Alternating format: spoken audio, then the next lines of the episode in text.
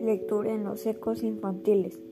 Padre nuestro, Padre nuestro que estás en los cielos, santificado sea tu nombre.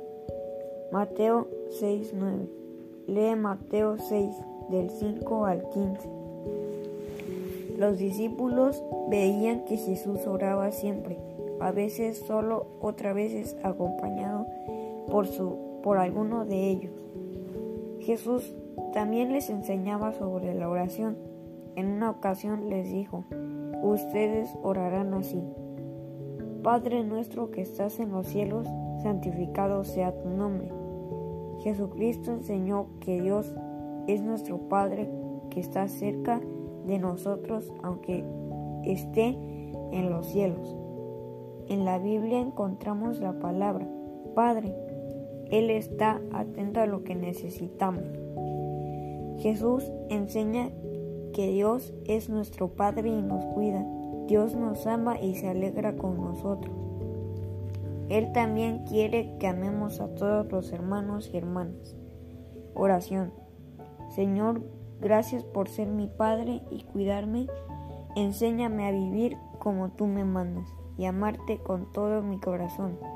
En el nombre de Jesús, amén. Misionera Rebeca Ruiz Monzón. Mateo 6, del 5 al 15. Y cuando ores, no seáis como los hipócritas, porque ellos aman el orar en pie en las sinagogas y en las esquinas de las calles, para ser vistos de los hombres. De cierto os digo que ya tienen su recompensa.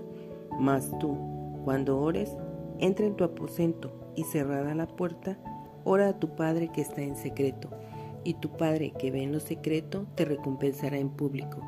Y orando, no uséis vanas repeticiones como los gentiles, que piensan que por su palabrería serán oídos. No hagáis, pues, semejantes a ellos, porque vuestro Padre sabe de qué cosas tenéis necesidad antes que vosotros le pidáis. Vosotros, pues, oraréis así. Padre nuestro que estás en los cielos, santificado sea tu nombre. Venga tu reino, hágase tu voluntad, como en el cielo, así también en la tierra. El pan nuestro de cada día, dánoslo hoy, y perdónanos nuestras deudas, como también nosotros perdonamos a nuestros deudores. Y no nos metas en tentación, mas líbranos del mal, porque tuyo es el reino, y el poder y la gloria por todos los siglos. Amén. Porque si perdonáis a los hombres sus ofensas, os perdonará también a vosotros vuestro Padre Celestial.